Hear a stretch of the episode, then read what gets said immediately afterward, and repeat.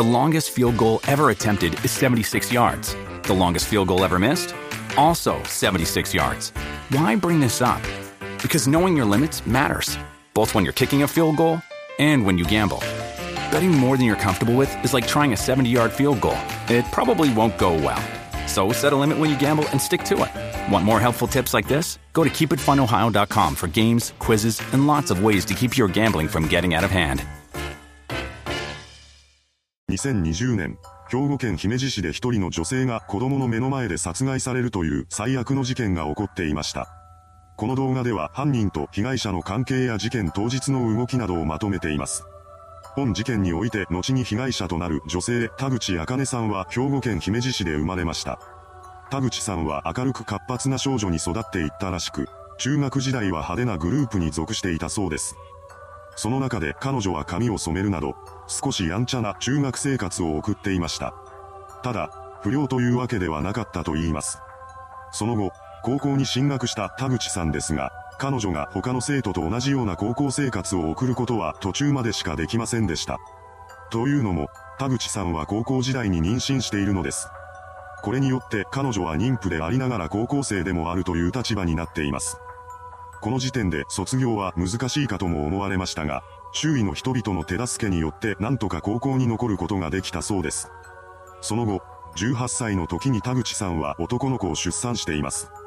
こうして彼女は母親になったわけですが、相手の男性との結婚には至りませんでした。それから彼女は高校を卒業し、シングルマザーとして働き出します。とはいえ、高校を卒業したばかりの田口さんが小さな子供を育てながら働くというのは簡単なことではありません。昼、食の収入で2人分の生活費を稼ぐことは困難だと考えた彼女はキャバクラを勤務先に選んだようです。田口さんはそこで一生懸命働きながら息子の面倒もしっかりと見ていました。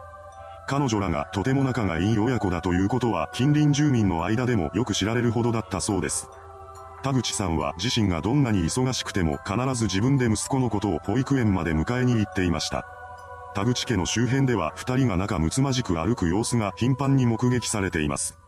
その一方で、後に本事件の加害者となる男吉直雄一は凶暴な人物として知られていました。吉直は田口さんより12歳年上の男性だったようです。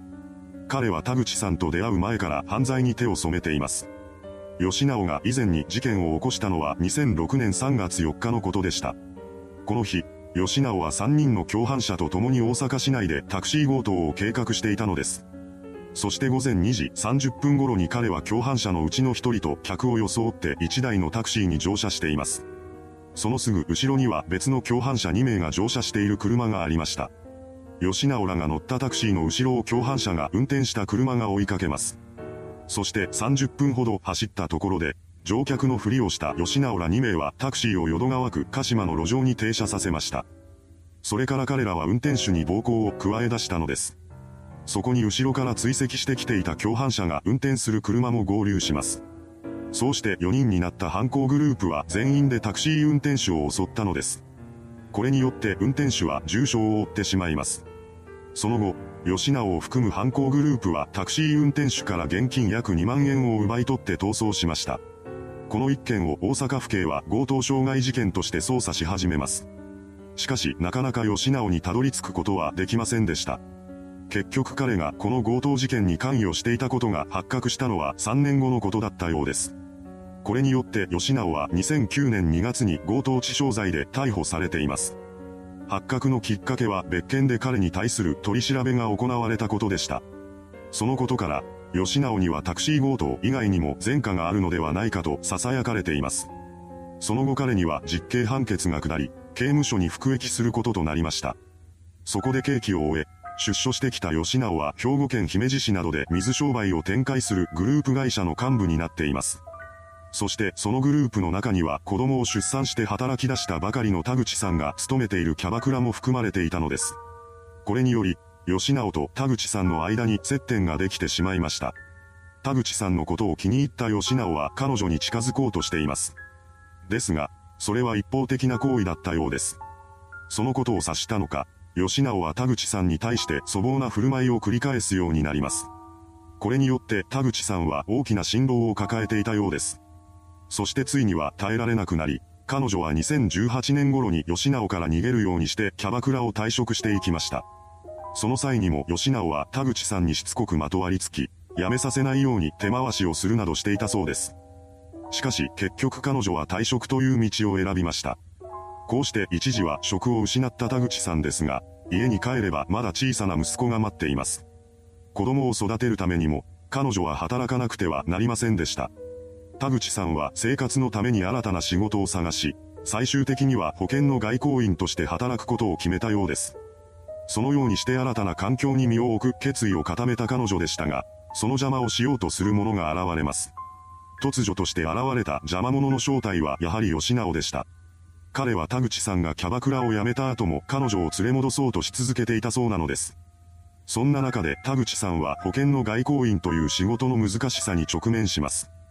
保険の外交員は基本給が少なく、部合給の割合が多くを占めているのです。そのため保険に加入をしてもらえない場合は大した収入を得ることができません。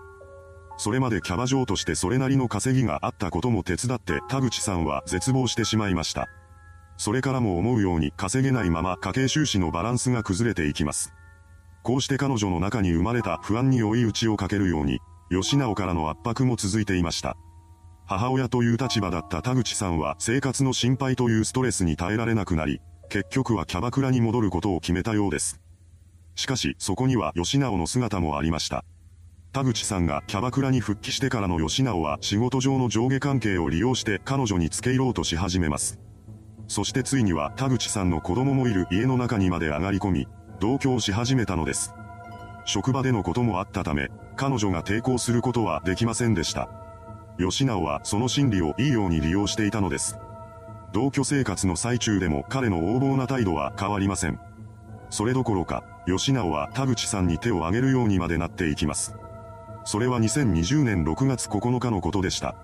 この日、二人は仕事や私生活をめぐることで口論になったらしく、そこで腹を立てた吉直が田口さんの左目あたりを殴りつけたのです。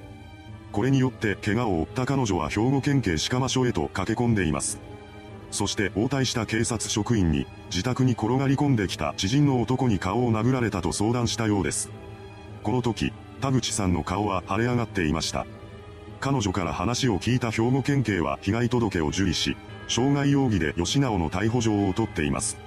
これにより、吉直は間もなくして逮捕されるかと思われていました。ですがなぜか田口さんは少しして被害届を取り下げてしまったのです。そうなると警察からは介入できません。そのため結局この傷害事件で吉直が逮捕されることはありませんでした。吉直を逮捕する絶好の機会だったというのに、一体なぜ田口さんは被害届を取り下げてしまったのでしょうか。これについては、被害届を出されたことを知った吉直が田口さんのことを脅しつけて無理やり被害届を取り下げさせたのではないかという話が出ています。というのも、以前に別の従業員が吉直からの暴力を受けたことで被害届を出していたそうなのですが、その後吉直に脅されたことでしぶしぶながらも被害届を取り下げる羽目になったという事実があるのです。そのため、田口さんもその従業員と同じように脅され、被害届を取り下げざるを得ない状況に追い込まれていた可能性が高いとされています。そのようなトラブルにも見舞われていた田口さんですが、本当の悲劇はまだ先のことだったのです。暴力沙汰から約1ヶ月後の7月12日、この日は田口さんの子供の誕生日だったらしく、夜には親子2人でパーティーをすることになっていました。しかし、そんな日の昼間に吉直が姿を現したのです。彼がどういった経緯で田口家にやってきたのかは分かっていません。いずれにせよ、田口さんは吉直のことを歓迎していなかったのでしょう。彼女はその場で吉直に今後は関わりたくないといった旨の話をし始めます。すると話を聞いた吉直は激怒しました。暴力的な性格だった彼は怒りに任せて田口さんに襲いかかります。しかも、今回の吉直は以前の暴力沙汰とは比にならないほど感情を爆発させていたのです。もしかしたら被害届を出されたことを根に持っていたのかもしれません。そして彼の中に生まれた怒りの感情は殺意へと変わっていきます。そうなってからの吉直は止まりませんでした。彼は田口さん宅にあった延長コードを手に取り、それで田口さんの首を絞め始めたのです。さらには台所にあった包丁を取りに行き、それで彼女の腹部を突き刺しました。その場には当時まだ6歳の子供もいたのにです。目の前で母親が襲われるということの恐怖は想像を絶するものだったことでしょう。それでも彼は母親を助けるために走り出しました。少年は助けを求めるために泣き叫びながら県営住宅を走り回ります。そして住人の一人である70代の男性が彼の声を耳にし、一緒に現場の様子を確認しに行ってくれることになったのです。二人が現場宅へと到着すると、そこには血を流して倒れ込む田口さんの姿がありました。ただ、犯人である吉直の姿はすでになかったようです。彼は犯行後すぐに田口さんの車を盗んで逃走していました。70代の男性が現場の確認に来た時点で田口さんにはまだ息があったようです。そこで男性はすぐに119番通報を入れています。この通報を受けた消防はすぐに現場を目指して出発しました。また、それと同時に警察にも通報が回っていたようで、鹿間署員も出動しています。そうしてやってきた救急隊員によって田口さんは近くの病院へと搬送されました。ですが、それまでの間にかなりの量の血が体外に流れてしまっていたらしく、もはや助かる見込みはありませんでした。その後、医師によって彼女の死亡が確認されています。一方、犯行後すぐに現場から離れていた吉直はなおも逃走を続けていたようです。しかし、その途中でこのまま逃げ切ることは不可能だと判断したのか、事件発生から約5時間後に彼は京都府警上行署へと出頭し、そこで犯行を自供しました。これにより、吉直はその場で逮捕されています。それから彼は裁判にかけられ、そこで検察に懲役20年を求刑されました。判決公判は2021年5月27日に開かれています。そこで神戸地裁は、殺意の強固さや犯行対応の残忍さから検察が適切な量刑を選択したとは言えないとし、検察による求刑である懲役20年を超える懲役22年を吉直に言い渡したのです。いかがでしたでしょうかまだ6歳の子供の目の前で母親の命を奪うという残忍な犯行。一審判決では休刑を2年上回る刑が言い渡されましたが、それでも甘すぎるという声が多く上がっています。それではご視聴ありがとうございました。